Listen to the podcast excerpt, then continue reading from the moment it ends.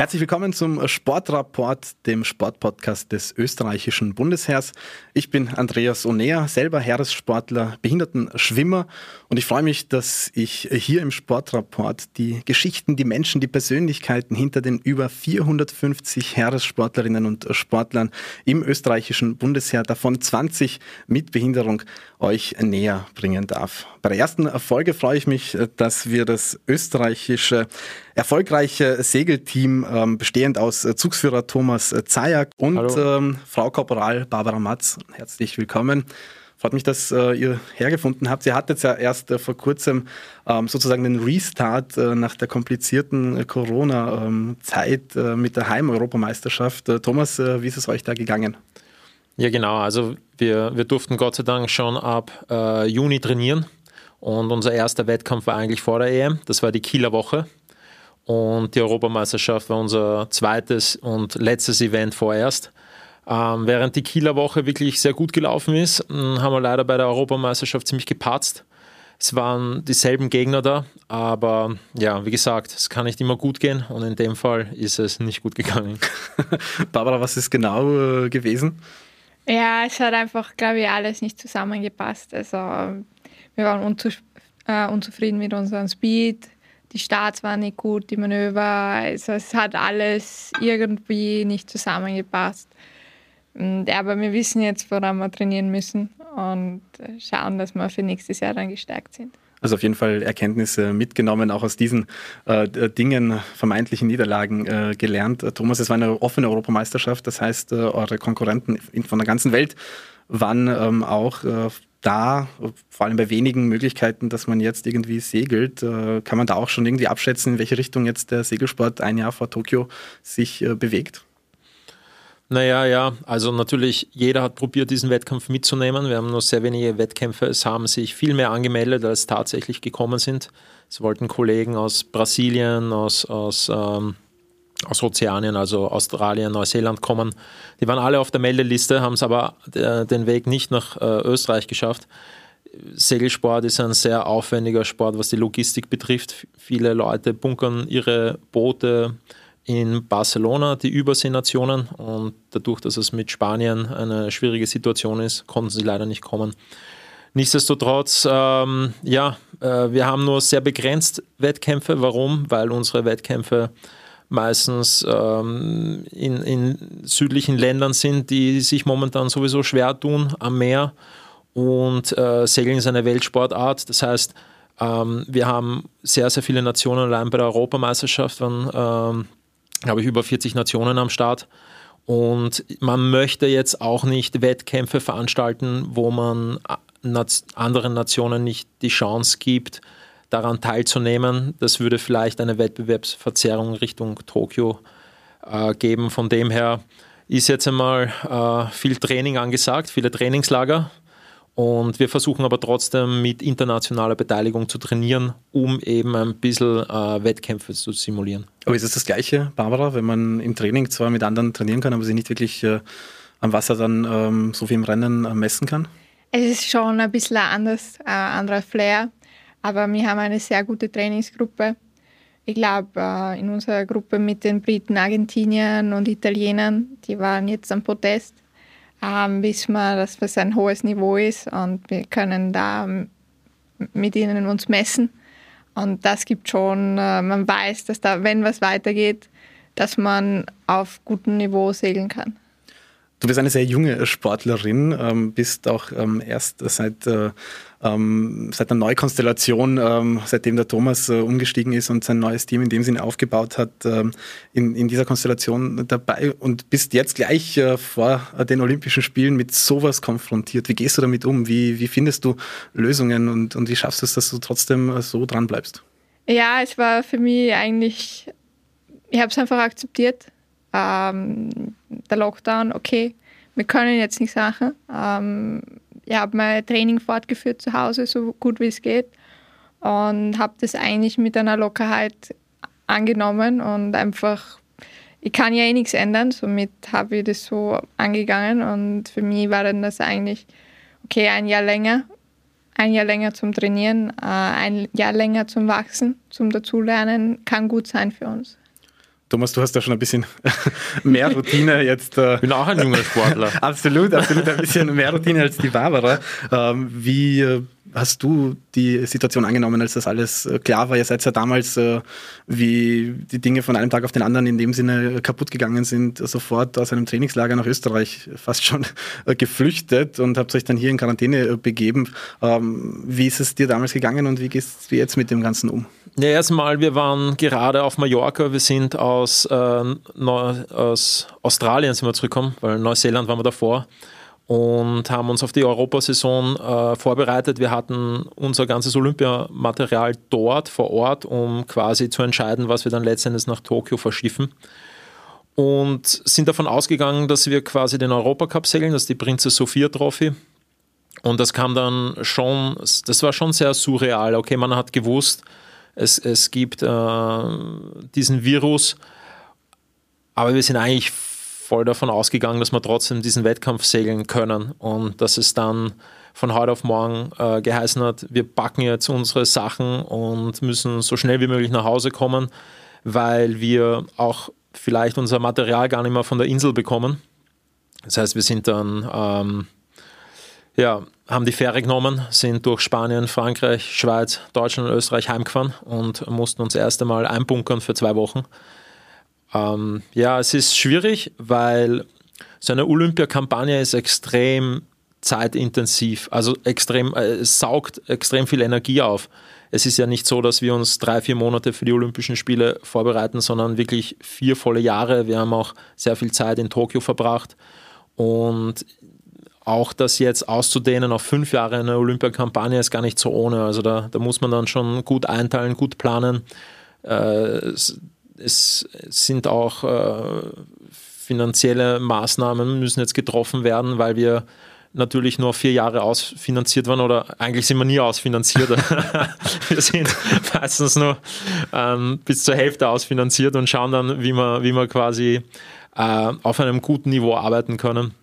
Also es stellt einen Sportler oder vor allem uns als Segler schon vor großen Herausforderungen, gerade auch was das Reisen betrifft. Aber ja, wie die Babsi gesagt hat, ich glaube, wir müssen einfach flexibel sein. Wir, man kann natürlich immer das Schlechteste aus einer Situation rausnehmen oder man probiert das Beste aus einer Situation zu machen. Und ich glaube, das ist auch das, was letzten Endes einen guten Sportler ausmacht, dass man Probleme löst, äh, mit Problemen umgeht und äh, dann das Maximum darauf, daraus rausholt. Du hast jetzt die Schwierigkeiten angesprochen, vor allem logistisch stelle ich mir das ja alles wahnsinnig kompliziert vor. Ihr habt ja nicht nur ein Boot, sondern mehrere Boote und die müssen ja irgendwie dauernd strategisch platziert sein, damit man ja halt immer gut trainieren kann, wenn man irgendwo äh, hinkommt. Wo sind eure Boote gerade und wohin werden sie noch überall verschifft, damit ihr euch in Richtung Tokio auch gut vorbereiten könnt? Zurzeit warten wir gerade gespannt auf unser Material von Tokio, weil wir haben alles schon bereit gehabt dass wir eigentlich nach Palma, also nach Ostern, dann nach Japan fliegen und dort trainieren. Wir hätten nur mal hinfliegen und den Container aufmachen müssen. Jetzt kommt das ganze Material zurück, auch unser gutes Material, ähm, damit wir weiter Material testen können in Europa. Ähm, und die anderen Boote, wir haben glaube ich insgesamt jetzt vier Boote, sind jetzt ähm, zurzeit alle, Gott sei Dank, in Österreich, die restlichen drei zusammen, was eigentlich ganz abnormal ist für uns, weil normalerweise sind die überall verstreut. also ist sehr viel Zeug zu Hause eigentlich für uns. Man hat, wir haben es leider nicht so leicht, dass wir äh, unser Boot, unseren Mast einfach in die Tasche packen und ins Flugzeug einpacken, sondern wir müssen wirklich schon Monate davor äh, einen Container checken, äh, Containerrouten. Es ist ja auch so, wenn, wenn du etwas verschiffst, egal wohin auf die Welt, dann, dann musst du aussuchen, okay, wie kommt das mal von, von Österreich äh, zu einer Fähre oder zu einem, zu einem Schiff? Welche Route wählst du dann überhaupt? Ähm, oft versuchen wir die kürzeste oder schnellste Route zu nehmen, was ein bisschen teurer ist, aber es kann passieren, dass das Schiff, das von Hamburg zum Beispiel das Boot nach Miami bringt, vielleicht in England stehen bleibt und dort Zollprobleme hat oder es kommt ein Sturm äh, dann kann es sein, dass wir in Miami eine Woche auf unser Boot warten, ja? weil wir müssen oft vor Ort dort sein, wenn der Container ankommt, weil wir das aus, aus dem Zoll quasi äh, rausnehmen müssen, mit den Zollbeamten gemeinsam äh, den Container durchgehen, dass wir nichts geschmuggelt haben. Zum Beispiel, wo wir in Neuseeland waren, äh, geht dann ein, ein kleiner Dackel durch den Container und schaut, dass wir eh keine Blätter eingepackt haben. Wenn wir zum Beispiel im Ende September, wenn es schon herbstelt in Wien, den Container einpacken und da kommt ein, ein Blatt rein von einem Baum, weil wir nicht aufgepasst haben. Das ist ein riesiger, so ein 40-Fuß-Container, da, da passt viel Zeug rein. Und dann findet dieser Dackel äh, dieses Blatt äh, vom Baum, dann wird der, geht der Ko äh, Container erstmal in Quarantäne, bis das Labor gesehen hat, dass auf diesem Blatt keine, keine Bakterien drauf sind, die ihr Ökosystem dort irgendwie gefährden. Das heißt, ähm, ja, das alles ist ein, ein riesiger äh, logistischer Aufwand. Das heißt, nach so einer Karriere im Segelsport kann man wahrscheinlich eine Speditionsfirma aufmachen und hat alles äh, Know-how, das notwendig ist, um äh, da auf dem Markt erfolgreich äh, zu sein. Nur damit man sich ungefähr eine Dimension vorstellen kann, ihr segelt ja in der Bootsklasse Nacra 17 und so ein Boot kostet ja wahnsinnig viel. In welchen Dimensionen sind so die Bootskosten, Barbara? Wir rechnen da mit 40.000 Euro pro Boot circa, äh, mit dem gesamten Material. Wir müssen, bekommen ja das Boot und bauen das ja mal eine Woche aus, ähm, damit wir unsere eigenen Systeme, unsere eigenen Leinen, weil jeder hat ein bisschen, äh, kann, man hat ein bisschen einen Spielraum und jeder hat ein bisschen äh, Sachen lieber. Der eine mag so, oder andere so. Ähm, somit bauen wir mal die Sachen aus und dann haben wir auch nicht viel Ersatzmaterial, falls was passiert, äh, falls wir was kaputt machen. Weil es kann schon sein, dass man irgendwo dagegen fliegt und mal was verbiegt. das sollte ja nicht so oft vorkommen, aber es, es, kann schnell passieren, weil das nämlich sehr, sehr schnell ist, was ihr macht. Äh, Thomas, wie schnell bewegt sich dann was? Und was macht die NACRA 17 Klasse denn so besonders? Genau, also wir sehen NACRA 17, das ist ein, ein Katamaran.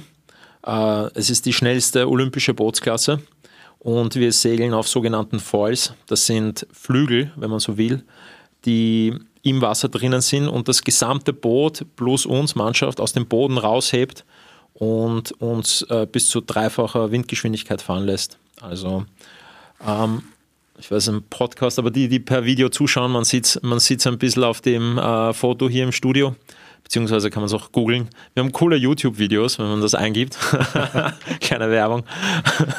und ja, das, das, das Boot wird schon wahnsinnig schnell und es passieren auch immer wieder äh, schlimme Unfälle leider aufgrund der hohen Geschwindigkeiten wir fahren ja nicht alleine übers Gewässer, sondern wir fahren meistens gegen 60, 70, 80 andere Boote und da kann schon mal passieren, dass es da einen kleinen Crash gibt oder zum Beispiel bei hoher Welle, ähm, dass wir uns überschlagen.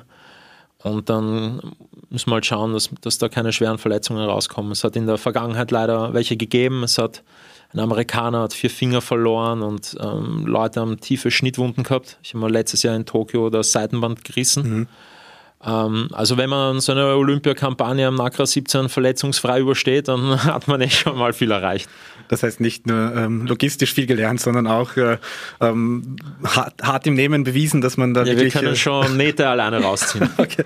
Also wirklich in vielen äh, Domänen äh, Fertigkeiten. Jetzt stelle ich mir aber die Frage, ähm, Österreich hat ja seit vielen äh, Jahren keinen Meereszugang mehr. Wie kommt man in Österreich äh, zum Segelsport? Ich meine, bei dir ist das in der Familie, Thomas. Du hast da ähm, wahrscheinlich den Segelsport schon in die Wiege gelegt bekommen. Wie war das bei dir genau? Genau, also mein Vater, der war schon 1980 bei den Olympischen Spielen im Segeln. Und wenn du ein Segler bist, dann, dann machst du das meistens nicht nur zu sportlichen Zwecken, sondern du bist einfach ein Segler, du lebst das. Und genau so war das mit meinem Vater. Also wir hatten schon, wo ich ganz klein war, ähm, hatten wir so Segelturns, Urlaube. Und mit, mit dem Alter von sechs Jahren und sieben Jahren bin ich dann in den Optimisten reingekommen. Das ist so eine kleine Nussschale mit Segeln, wo Kinder äh, segeln lernen. Was übrigens eine mega geile Ausbildung für jeden jungen Menschen ist, weil du als sechs-, siebenjähriger darfst du kein Auto lenken, aber ein Segelboot lenken. Und ähm, sitzt alleine und, und lernst äh, mit den Elementen umzugehen, mit Wasser, mit Wind, du hast keinen Motor. Du musst einmal herausfinden, von wo kommt der Wind. Du musst alleine von A nach B kommen und dann hast du keine Eltern, die da draußen am Wasser sind und äh, dir helfen, sondern musst alleine das Problem lösen und spielerisch. Und äh, es war schon, schon cool als Kind, wenn man, wenn man die Möglichkeit hat, sowas zu erlernen. War das bei dir auch äh, so, dass du in der Nussschale angefangen hast, Barbara, oder ähm, hat es einen anderen äh, Bezug und Weg ähm, zum ja, Segelsport? Also meine Eltern sind nicht Segler, also die kennen sich eigentlich mit Segeln überhaupt nicht aus. Ähm, ich habe in der Nussschale gelernt, in so einer, in der Volksschule, in einer Woche, Sportwoche eigentlich. Und da hat es mich so fasziniert, dass ich gesagt habe, ich mag den Sport erlernen und weitermachen. und bin dann in eine Sporthauptschule mit dem Schwerpunkt Segeln gegangen. Und dort hat mir dann eigentlich ein Trainer entdeckt und hat mir dann näher zum Regattensegeln gebracht und dann bin ich beim Segeln geblieben irgendwie. Und das Ziel ist ja auch, ähm, nachdem du deine äh, Segelkarriere schon veredelt hast äh, mit Edelmetall bei den Olympischen Spielen, ähm, was kann man da so erwarten von euch als äh, neues Team? Sage ich jetzt einmal unter Anführungszeichen, segelt jetzt schon einige Jahre äh, zusammen, aber ähm, in Richtung äh, Tokio gibt es da Zielsetzungen, die ihr euch vornehmt oder ähm, haltet ihr das äh, sehr low level? Na, also ich glaube, als Sportler hat man immer Zielsetzungen. Die Frage ist nur, wie man es definiert. Ähm, wir versuchen halt unsere Ziele nicht zwangsmäßig über Platzierungen zu definieren, sondern über Leistung, über Performance. Und ähm, ich glaube, wenn wir quasi unsere Ziele erreichen, das, was wir uns vornehmen, dann kommt die Platzierung eh von alleine am Ende des Tages. Ich glaube, es ist immer wichtig, wenn du zu einem großen Wettkampf fährst, dass du dir danach selbst in die Augen schauen kannst und sagen kannst, okay, du hast dein Bestes probiert, du hast äh, Fehler werden passieren, weil unser Wettkampf dauert eine Woche bei unterschiedlichen Bedingungen. Jeder macht Fehler. Am Ende gewinnt der, der die wenigsten Fehler gemacht hat. Auch in Rio bei den Olympischen Spielen. Wir waren nur ein Punkt zu Gold und Punkte gleich mit Silber. Und in so vielen Wettfahrten sind mir Fehler passiert. Ähm, aber wie gesagt, das ist irgendwie im Lauf der Natur, dass das normal ist. Und wir müssen einfach gut arbeiten. Ähm, wir investieren wirklich über 250 Tage im Jahr, um am Boot zu sein, um zu trainieren. Und ich glaube, ähm, ja, wenn, wenn wir das alles umsetzen, was wir uns vorgenommen haben, dann werden wir am Ende des Tages hoffentlich auch um Edelmetall mitkämpfen können in Tokio. Und all das, was du jetzt geschildert hast, also auch die vielen Tage unterwegs und die, den ganzen Aufwand, den man betreiben muss, das geht natürlich nicht ohne ähm, Unterstützung im Rücken. Barbara, du bist jetzt seit ähm, deiner äh, Schulzeit äh, direkt ins äh, Bundesheer gekommen und bist jetzt Heeressportlerin gemeinsam mit Thomas äh, im Team. Welche Rolle spielt sowas als junge Athletin, dass man die Möglichkeit hat, ähm, sich als Sportler komplett dem Sport widmen zu können, ohne irgendwie Urlaub nehmen und ähm, nebenbei arbeiten gehen und all diese Dinge, die man sonst in einem normalen jungen Erwachsenenalter alles bedenken müsste? Ja, es ist ganz wichtig. Also ich glaube, ohne den Bundesheer hätte, hätte ich diese Karriere oder das Segeln gar nicht so machen können, ähm, das so intensiv diesen Weg einschlagen können. Ich bin da sehr dankbar, dass ich da eigentlich nach der Matura gleich reinkommen bin und dass ähm, wir versichert sind, wir uns eigentlich um nichts sorgen müssen und unseren Sport einfach betreiben können. Deine Matura ist schon länger her, Thomas. Aber du hast Wie trotzdem du mich disst die ganze Zeit wegen meinem Alter. Ähm, Die Leute glauben, ich bin 25. Nein, nein, du bist noch ein, ein, ein junger Rupfer ähm, für den Segelsport auf jeden Fall und äh, hast aber auf jeden Fall jetzt äh, auch was für dein Köpfchen weiterhin äh, getan. Ähm, während deiner Karriere auch schon an die Zukunft denken, hast äh, studiert. Auch da äh, waren wir äh, Studienkollegen. Wie war das für dich und ist ja auch vom Bundesheer in dem Sinne ermöglicht worden, ähm, die Finanzierung des Studiums. Welchen Stellenwert hat das, dass man auch wirklich einmal sagen kann, ich habe was in der Hand, sollte wieder mal was passieren, eine Verletzung kommen oder sich irgendetwas tun und man muss vielleicht die Karriere beenden? Na, erstens einmal finde ich, als junger Sportler ist das schon was Besonderes, wenn man beim Bundesheer reinkommt. Ich kann mich erinnern, in meiner Schulzeit, es waren die älteren Segler, äh, die quasi schon fertig waren mit der Schule, die beim Bundesheer waren. Zu denen habe ich immer aufgeschaut. Das war so ein großes Ziel von mir, da reinzukommen, weil ich gewusst habe, okay, äh, es gibt nicht viele Chancen in so Sportarten wie Segeln, die zwar auf der einen Seite sehr erfolgreich sind, das heißt, die Erfolge sind da, aber der Fame fehlt ein bisschen, ja, der öffentliche. Das heißt, äh, man macht sich da auch keine Illusionen als junger Mensch. Man wird von Sponsorgeldern einfach nicht leben können. Das heißt, man braucht eine Art Förderung und das Bundesheer ist, halt fast einmalig, wie wieder solche Sportarten fördert und viele Erfolge, gerade aus solchen Sportarten wie Segeln, und, und andere Sportarten würde es einfach nicht geben ohne den Bundesheer. Und, und das wusste ich als junger Mensch. Und ich, mir, ich kann mich erinnern, ich war so 16, 17, ich habe mir sogar überlegt, aber wenn ich die Ergebnisse nicht bringe bis zu meiner Matura, dann komme ich vielleicht nicht ins, äh, in, in den Heeresport rein. Vielleicht sollte ich einfach durchfliegen in der Schule, damit ich ein Jahr länger Zeit habe, die Ergebnisse zu bringen. Aber Sehr Gott sei Dank. Ja, ja, das war echt, das waren so meine Gedanken damals. Gott sei Dank hatte ich äh, kurz vor der Matura äh, wirklich gute Erfolge schon. Ähm, bin in Heeresport reingekommen. Das hat mir letztendlich ermöglicht, äh, überhaupt äh, den Leistungssport so, so zu machen, wie wir es machen, weil anders geht es nicht. Du kannst nicht nebenbei äh, arbeiten und äh, versuchen, internationale Erfolge zu bekommen gegen andere Nationen, die das Vollzeit machen. Und das stimmt, äh, es ist nicht nur, dass, dass man angestellt ist und versichert ist und seinen Sport wirklich zu 100 Prozent sich auf seinen Sport fokussieren kann, sondern es gibt halt auch eine, eine Zeit nach, nach der sportlichen Karriere und da hat man das Bundesheer eben auch ermöglicht, ähm, eben ähm, das Bundesheer hat ein Ausbildungskontingent und, und das habe ich schon wahrgenommen. Wir waren eben Studienkollegen. Ähm, du, du, hast ein bisschen länger gebraucht als ich. das ist, ich brauche immer für alles länger. das darf man da, glaube ich, auch erwähnen. ich stehe dazu. Und ja, das ist, das, ist schon, das ist schon etwas, wo auch andere Nationen so ein, so ein bisschen eifersüchtig in unsere Richtung schauen. Ähm, die fragen sich nämlich, pff, wie kann Österreich so erfolgreich sein in, in, im Segelsport, wo wir äh, ja überhaupt keinen Mehrzugang haben. Aber es, es, es hängt auch schon von den Rahmenbedingungen ab, die wir da haben. Aber die, die Frage nehme ich gleich an. Und äh, Barbara, was denkst du, warum ähm, ist Österreich so eine Segelnation, obwohl wir in dem Sinne eigentlich äh, nicht prädestiniert sind, eine Segelnation zu sein? Ja, wir haben ja viele Seen und die, auf denen wird immer fleißig gesegelt. Und ich glaube, das ist doch, sind nicht die einfachsten Reviere, wie man gesehen hat. Also bei der Europameisterschaft sind auch viele gekommen und haben gesagt, das gibt es nicht. Sowas haben sie noch nie gesehen und sowas haben sie noch nie erlebt dass der Wind bei uns ein bisschen anders drehen kann wie am Meer.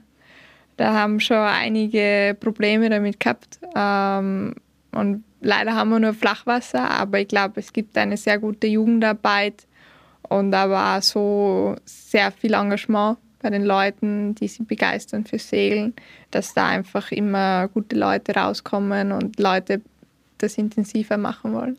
Das heißt, mit diesen Bedingungen kann man nur erfolgreich sein im äh, Segelsport. Jetzt hat äh, Thomas schon ein bisschen anklingen lassen, die Zukunft. Wenn du ein bisschen so in die Zukunft schaust, Barbara, wohin wird es bei dir gehen? Ähm, nach dem Segeln irgendwann einmal in, in vielen, vielen Jahren? Hey, das weiß ich noch nicht. Also ich bin jetzt einmal im Hier und im Jetzt und ich habe mir eigentlich noch gar keine Gedanken über die Zukunft gemacht. Ich bin da in dieses Segeln so ein bisschen reingerutscht und jetzt genieße ich es einmal. Ich bin noch jung, ich habe noch Zeit und überlege mir das ein bisschen später.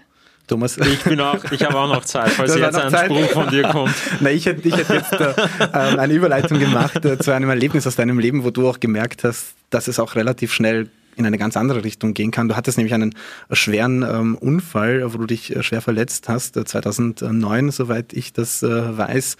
Ähm, ist ja natürlich für mich auch ein Bezug, weil ich viele Freunde habe, die ähnliche Unfälle hatten, bei denen dann eben eine bleibende Behinderung als, äh, ähm, als Resultat äh, hervorgeschaut hat. Und für mich als Behindertensportler ist das natürlich auch ein Thema, das ich sehr ähm, aktuell finde. Wie ist es dir damals gegangen? Und wenn du jetzt zum Beispiel schaust, dass es auch Behindertensportler gibt, die den Sport als Herrensportler ausführen können, welchen Blick hast du auf dieses Thema?